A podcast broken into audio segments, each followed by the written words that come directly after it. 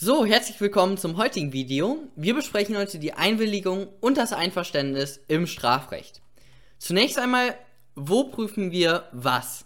Wir haben hier unseren Standardaufbau und im Tatbestand, dort prüfen wir das Einverständnis. Das wirkt nämlich tatbestandsausschließend. Und die Einwilligung, die prüfen wir im, auf der Ebene der Rechtswidrigkeit und diese wirkt eben rechtfertigend. Nun werdet ihr euch fragen, ja, wann liegt denn ein Einverständnis vor und wann liegt eine Einwilligung vor? Und das hängt vom jeweiligen Straftatbestand ab. Nämlich gibt es Straftatbestände, die im Tatbestand einen Willensbruch erfordern. Beispiel der Hausfriedensbruch, die Vergewaltigung und der Diebstahl. Beispielsweise bei dem Hausfriedensbruch. Dort gibt es das Tatbestandsmerkmal Eindringen. Und die Definition vom Eindringen ist, Eindringen bedeutet das Betreten des Raumes ohne oder gegen den Willen des Berechtigten. Nehmen wir als Beispiel an, der Thomas besucht seine Oma Gerlinde an einem Samstag und die Oma sagt, ja, trete ein, äh, ich habe Kaffee vorbereitet und Thomas tritt ein. So, dann haben wir den Hausfriedensbruch, der in Betracht kommt. Mehr oder weniger in Betracht kommt. Beim Hausfriedensbruch, da gibt es das Tatbestandsmerkmal Eindringen. Dann nennt ihr die Definition vom Eindringen. Eindringen bezeichnet das Betreten des Raumes ohne oder gegen den Willen des Berechtigten. So, die Oma ist hier der Berechtigte. Und der Thomas hat auch den Raum betreten. So, aber jetzt ohne oder gegen den Willen. Und hier hat der Thomas natürlich das Haus mit dem Willen der, des Berechtigten betreten weil die hat ja gesagt, komm rein zum Kaffee trinken. Dementsprechend liegt hier bereits im Tatbestandsmerkmal Eindringen. Im Prüfungspunkt Tatbestand fallen wir raus. Ganz wichtig. Und das gleiche bei der Vergewaltigung. Wenn das eben mit dem Willen des Opfers passiert, dann ist das eben keine Vergewaltigung. Das, wir scheinen schon beim Tatbestand, fallen wir dann eben schon raus. Das ist dann einvernehmlich. Das gleiche beim Diebstahl wenn, wenn da eben beim Diebstahl, ich habe hier auch die Definition, der Bruch fremden Gewahrsams und die Begründung neuen nicht notwendigerweise Täter eigenen Gewahrsams. Und hier in diesem ersten Wort Bruch, da liest man meistens dieses ohne oder gegen den Willen, liest man da noch rein. Das bedeutet, wenn Thomas mir zu meinem Geburtstag ein Buch überreicht und mir das schenkt, dann werde ich neuer Gewahrsamsinhaber und der Thomas verliert sein Gewahrsam am Buch. Aber das geschieht nicht ohne bzw. gegen den Willen des Thomas, sondern er hat es mir ja freiwillig gegeben. Es ist mit seinem Willen auf mich übergegangen. Das heißt, hier läge auch bereits keine Wegnahme vor und damit scheidet der, Tat, äh, der Diebstahl bereits im Tatbestand aus. Perfekt. Jetzt haben wir eben noch die Prüfungspunkte im Einverständnis und das solltet ihr vielleicht mal im Hinterkopf haben, aber eigentlich müsst ihr das nie prüfen. Wir brauchen einmal die Einverständnisfähigkeit, das ist ein natürlicher Wille. Dann muss das Einverständnis, das muss nicht gekannt werden. Ich hatte mal einen Fall, da hat der Ladenbesitzer hat gesehen, wie die, äh, wie die Täterin eine Sache in ihre Tasche getan hat, aber er hat das eben gebilligt sozusagen. Es war mit seinem Willen, der hat gesagt, ja, ist okay, das war eh nur so ein, äh, ja, ein 1-Euro-Artikel, das ist nicht schlimm. Er hat es auf jeden Fall gebilligt. Das muss die Täterin, musste das beim Ladendiebstahl nicht gekannt haben, das Einverständnis. Und der dritte Punkt ist, dass kein Zwang vorliegen darf. Und das ist auch noch eben der wichtigste Punkt, aber das leuchtet auch ein hier Drohung oder Gewalt, die sind eben beachtlich. Wenn es jetzt hier gleich klingelt bei mir und ich öffne die Tür und der Thomas steht vor mir mit einer Waffe und äh, zielt die auf mich und bedroht mich damit, dann sage ich natürlich, ja Thomas, tritt ein, tritt ein, ähm, ich will natürlich nicht erschossen werden. Und hier läge dann natürlich auch kein Einverständnis vor, dementsprechend wäre das dann ein Hausfriedensbruch nach 123 StGB weil der Thomas natürlich nicht mit meinem Willen, er ist ohne bzw. gegen meinen Willen ist er eingetreten. Dass ich gesagt habe, ja, trete ein, das, das geschah unter Drohung bzw. Gewalt. Perfekt, die Rechtsfolge davon ist, dass der Tatbestand eben nicht erfüllt ist. So, kommen wir dann zu der Einwilligung. Und bei der Einwilligung, da gibt es drei Formen. Es gibt einmal die rechtfertigende Einwilligung, die mutmaßliche Einwilligung und die hypothetische Einwilligung. Wir werden uns jetzt mit den nächsten Folien mit der rechtfertigenden Einwilligung befassen. Und die ist auch von diesen, von diesen drei Einwilligungsformen die mit Abstand, Abstand, Abstand relevanteste Form der Einwilligung. Perfekt. Gucken wir uns die rechtfertigende Einwilligung an.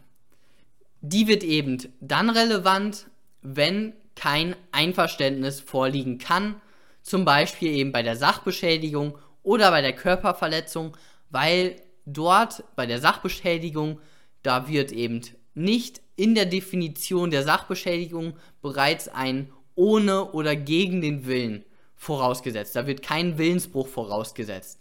Also, wenn ich zu einem Kumpel von mir sage, ja, ich wette, du schaffst, du schaffst es nicht mit dem Fenster hier meine Scheibe ähm, zu zerstören, meine Fensterscheibe, dann und er schießt und er trifft auch noch und die Scheibe geht kaputt, dann würden wir das nicht im Tatbestand ein, ein, äh, ansprechen, sondern in der Rechtfertigung. Und das gleiche bei der Körperverletzung. Gucken wir uns jetzt das Schema der rechtfertigenden Einwilligung an und meiner Meinung nach solltet ihr das zumindest grob können. Also so, so drei, vier Punkte davon solltet ihr wissen. Wir haben natürlich einmal wieder die objektiven Voraussetzungen und die subjektiven Voraussetzungen. Bei den objektiven Voraussetzungen fangen wir ganz logisch an, nämlich der Einwilligende muss Träger des Rechtsguts sein. Ich kann natürlich jetzt nicht für die Fensterscheibe meines Nachbars einwilligen. Das ist klar, weil das, weil das, äh, die Fenster, das Fenster steht eben im Eigentum des Nachbarn und deswegen ist eben der Nachbar Träger des Rechtsguts und nicht ich. Das ist eigentlich immer unproblematisch. Der zweite Prüfungspunkt ist genauso logisch wie der erste, nämlich der Einwilligende muss verfügungsbefugt sein. Das ist im Strafrecht wirklich nie problematisch, außer bei dem Leben, und hier müsst ihr den Paragraph 216 beachten, nämlich über das Leben darf nicht disponiert werden, über das Leben kann nicht verfügt werden. Das ist noch ein wichtiger Punkt, den ihr im Hinterkopf behalten solltet. Wir kommen aber auch noch später mal in diesem Video zu dem Paragraph 216. Der dritte Punkt ist die Einwilligungsfähigkeit und das ist die einzige Def Definition, die ihr so halbwegs können müsst bei der rechtfertigenden Einwilligung. Die lautet nämlich wie folgt. Der Einwilligende muss nach geistiger und sittlicher Reife imstande sein, Bedeutung und Tragweite des Rechtsgutverzichts zu erkennen und sachgerecht zu beurteilen. In der Klausur wird es höchstwahrscheinlich schon reichen, wenn ihr einfach sagt, der Einwilligende muss Bedeutung und Tragweite des Rechtsgutsverzichts erkennen. Das ist eben so eine Definition, die ihr so ja halb kennen solltet, damit ihr in der, in der Klausur nicht komplett was Neues da erfinden müsst oder euch ausdenken müsst, sondern ihr habt schon so, ja, so einen kleinen Anker, an dem ihr euch festhalten könnt. Der vierte Punkt ist, dass keine Willensmängel vorliegen dürfen. Und das hier ist der problematische Punkt bei der Einwilligung. Das hier müsst ihr euch jetzt hier merken. Wo wir werden auch noch gleich zu einem wirklich wichtigen Problem kommen. Es dürfen keine Willensmängel vorliegen. Was bedeutet das? Täuschung, Drohung, Irrtümer, die dürfen alle nicht vorliegen. Es gibt hier ein Problem, nämlich die Frage, sind alle Willensmängel hier beachtlich? Also auch Motivirrtümer. Ist das wirklich alles beachtlich oder kann man auch, wenn man über das Warum sich irrt, kann man dann trotzdem wirksam einwilligen? Zu diesem Problem kommen wir gleich. Hier seht ihr auch nochmal eine wichtige Unterscheidung zum Einverständnis. Nämlich beim Einverständnis haben wir gesagt, es dürfen nur keine Drohung oder Gewalt ähm, ja, das Einverständnis erzwingen. Hier sind auch Täuschungen bzw. Irrtümer relevant. Beim Einverständnis ist das nicht der Fall. Beim Einverständnis nur Drohung und Gewalt. Der fünfte Punkt, und das ist auch nochmal wichtig, die Einwilligung muss vor der Tat vorliegen. Das kennt ihr schon im Zivilrecht, 182 BGB ist es, glaube ich. Also die Einwilligung ist vor der Tat. Und sechster Punkt ist, die Einwilligung muss ausdrücklich oder konkludent kundgetan werden. Also das muss irgendwie nach außen vortreten. Der Einwilligende muss das irgendwie sagen. Oder zumindest ja halt konkludent kundtun. Und das hier ist auch nochmal eine wichtige Unterscheidung zum Einverständnis, weil wir hatten ja gerade gesehen, beim Einverständnis, da muss das eben gerade nicht kundgetan werden. Das Einverständnis muss nicht gekannt werden. Die Einwilligung muss aber gekannt werden. So, dann kommen wir zu den subjektiven Voraussetzungen und der Täter muss eben die Einwilligung kennen und aufgrund derselben handeln. Und die Rechtsfolge ist eben, wir sind auf der zweiten Ebene, nämlich der Tatbestand ist zwar erfüllt, aber der Täter war gerechtfertigt. Jetzt kommen wir zu dem Problem, nämlich der vierte Punkt, den wir gerade hatten, die Willensmängel. Sind wirklich alle Willensmängel beachtlich? Und kommen wir zu einem kleinen Beispielsfall. Schönheitschirurg S spiegelt der P vor. Die Brustvergrößerung werde wegen eines derzeitigen Sonderangebots nur die Hälfte des üblichen Preises kosten. In Wirklichkeit entspricht das von ihm geforderte Honorar dem auch sonst in Rechnung gestellten Betrag. Als P davon erfährt, ist sie empört. Unter diesen Umständen hätte sie die an sich völlig perfekt gelaufene OP niemals vornehmen lassen. Genau. Also der Chirurg hat hier über den Preis getäuscht. Und jetzt ist die Frage, ist das hier ein relevanter Willensmangel? Und die eine Ansicht sagt, natürlich. Weil jeder durch Täuschung hervorgerufene Willensmangel ist beachtlich. Auch ein Irrtum im Motiv führt deswegen zur Unwirksamkeit der Einwilligung. Und das Argument ist hier natürlich, eine Einwilligung beruht auf der Bedeutung des wahren Willens, sodass bereits jede Beeinträchtigung durch Täuschung die Einwilligung unwirksam macht. Also das Argument ist hier, der, der einwilligt, der soll geschützt werden. Der soll wirklich alles kennen und wirklich alles perfekt erfasst haben. Und erst wenn er dann alles erfasst hat, dann soll er einwilligen können. So, die zweite Ansicht, die sagt natürlich das Gegenteil. Und die richtige und zweite Ansicht sagt, durch Täuschung hervorgerufene Willensmängel sind nur dann relevant, wenn sie eine rechtsgutsbezogene Fehlvorstellung bewirkt haben. So, was bedeutet das jetzt? Zunächst einmal nochmal zwei Argumente. Hier wird nämlich die Eigenverantwortlichkeit und der Rechtsgüterschutz, die werden in Einklang gebracht. Und zweitens, reine Motivirrtümer, die mit dem zu schützenden Rechtsgut nichts zu tun haben, die sollen nicht relevant werden. So, und an diesem zweiten Argument, da möchte ich jetzt eben nochmal festhalten. Nämlich mit dem Beispiel von gerade, mit dem Schönheitschirurg, der über den Preis täuscht. Was ist das Rechtsgut, was hier relevant ist? Der Chirurg, der macht da irgendwas mit seinem Skalpell und fügt dann solche kissenartigen Teile in die Brust ein und so. So, hier geht es um die körperliche Unversehrtheit. Das Rechtsgut ist die körperliche Unversehrtheit, die beeinträchtigt wird, nämlich dass man da irgendwas aufschneidet oder was auch immer der macht. So, die Einwilligung der P, die bezog sich auch auf die körperliche Unversehrtheit. Und jetzt die Täuschung, der, Bezu der bezog sich auf das Motiv, auf das Warum. Ja, warum habe ich die, den, die Operation durchführen lassen? Weil ja, weil das so ein super Preis war. Der Irrtum bezog sich also auf das Warum, also auf das Motiv. Und deswegen soll das eben hier nicht relevant sein. Also die Einwilligung ist immer noch wirksam. Also die Einwilligung steht, der Chirurg ist nicht strafbar. Er ist gerechtfertigt. Der Tatbestand ist zwar erfüllt, aber er ist gerechtfertigt. Das ist das Ergebnis mit der zweiten Ansicht. Mit der ersten Ansicht wäre das Ergebnis, der Chirurg ist strafbar, weil sie wussten nichts über den Preis und nach der ersten Ansicht ist schon alles, egal was, ist relevant. Hier kannte sie den Preis nicht, dementsprechend war die Einwilligung nicht wirksam. Sie unterlag einem Willensmangel, dementsprechend lag keine ja, wirksame Einwilligung vor und der Chirurg hat eine Körperverletzung begangen. Zweites Beispiel. Boxer Y und Boxer X kämpfen. Boxer Y hat gedopt und fügt dem Boxer X härter als übliche Verletzungen zu. Gucken wir uns auch hier nochmal das Rechtsgut an. Das Rechtsgut ist auch hier wieder die körperliche Unversehrtheit und die Einwilligung des Boxer X bezog sich auf, ja, ich sag mal, das Übliche. Und durch das Doping kamen jetzt eben härtere Verletzungen äh, zutage. Und somit sind diese härteren Verletzungen sind natürlich relevant für die körperliche Unversehrtheit. Dementsprechend liegt hier keine Einwilligung vor und somit ist der Boxer Y strafbar, weil der Boxer X eine Einwilligung auf das Rechtsgut körperliche Unversehrtheit abgegeben hat, aber eben nur auf das Übliche. Und diese körperliche Unversehrtheit, dieses Rechtsgut, das wird hier noch stärker verletzt als sonst. Perfekt. Ich hoffe, das ist klar geworden mit diesem Problem. Dieses Problem solltet ihr ja kennen, meiner Meinung nach. Das ist wirklich das einzige Problem wahrscheinlich mit der Einwilligung, was ihr kennen müsst. Kommen wir dann zu dem Paragraph 228.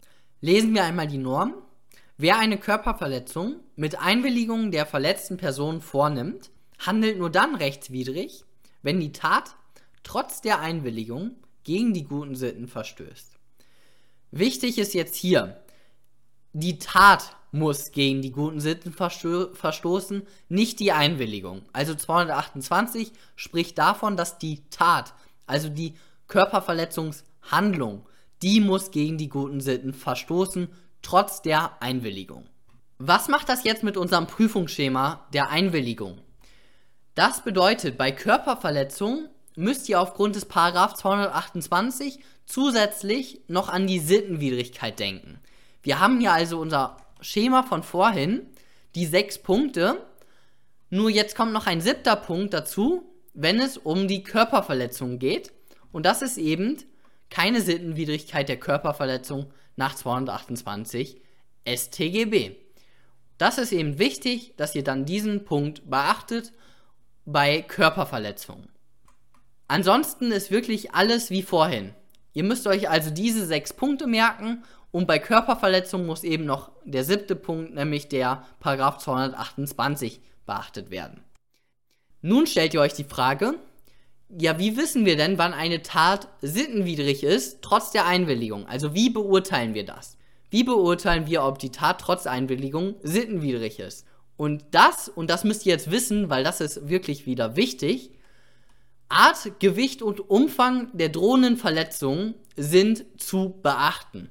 Beispielsweise verein, vereinbaren der A und der B, die sind beide 15 Jahre alt, die vereinbaren sich ja zu einem Kampf.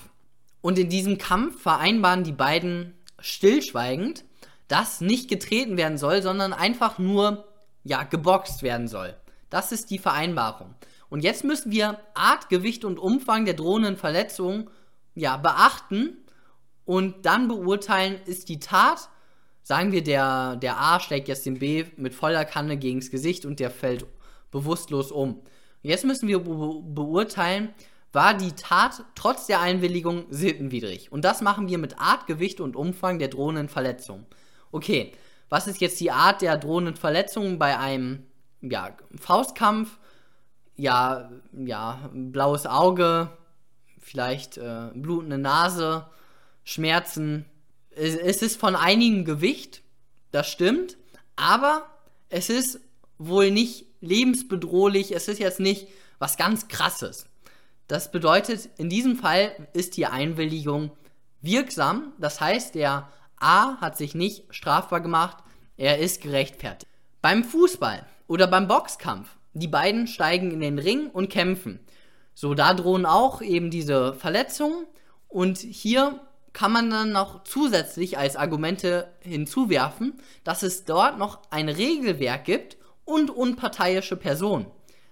Auch beim Fußball. Beim Fußball, man darf nicht einfach einen so weggrätschen, man muss den Ball berühren. Sonst gibt es eben gelbe, rote Karte und so weiter. Und hinzu kommt noch, dass es einen Schiedsrichter gibt, der alles nochmal beobachtet. Dementsprechend ist eben eine Verletzung, die der A mit einer Grätsche beim B verursacht, beim Fußballspiel, höchstwahrscheinlich oder eigentlich niemals sittenwidrig. Möglicherweise ist es anders, wenn ihr euch zum Beispiel bei Sidan dieser, die Kopfnuss äh, vorstellt. Ob das sittenwidrig ist, das kann man wieder so oder so sehen. Auf der einen Seite, ein Fußballer, der muss nicht mit einer Kopfnuss rechnen. Das ist äh, definitiv nicht der Fall. Und vielleicht kann es da auch schon zu einer Gehirnerschütterung kommen oder so. Also da kann es vielleicht zu sch wirklich schweren Verletzungen, vielleicht auch bleibenden Verletzungen kommen. Aber das, gegen die Sittenwidrigkeit spricht natürlich schon wieder das Regelwerk und die unparteiischen Personen. Also da kann man so oder so sehen, wahrscheinlich. Bei der Kopfnuss von Sidan, wenn ihr das auf YouTube gleich eingibt, dann seht ihr, wie der da eine Kopfnuss dem anderen verpasst hat. Noch zwei wichtige Punkte, die ich jetzt hier zu sagen habe. Nämlich der erste Punkt ist das Leben, das Rechtsgut Leben.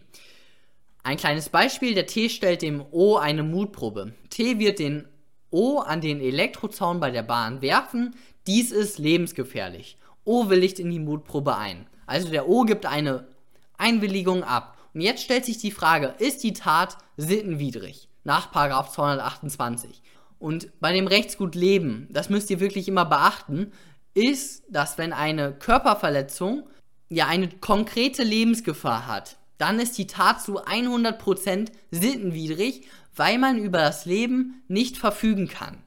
Das ist eben dieser Rechtsgedanke von 216. Ist jemand durch das ausdrückliche und ernstliche Verlangen des Getöteten zur Tötung bestimmt worden, so ist auf Freiheitsstrafe von sechs Monaten bis zu fünf Jahren zu erkennen. Das heißt, selbst wenn ich hier stehe und sage zu dem T, du darfst mich hier töten, ich meine das wirklich ernst, ich schreibe dir das nochmal schriftlich mit 20 Unterschriften von mir hier auf, äh, auf Papier und lass das vom Notar beglaubigen.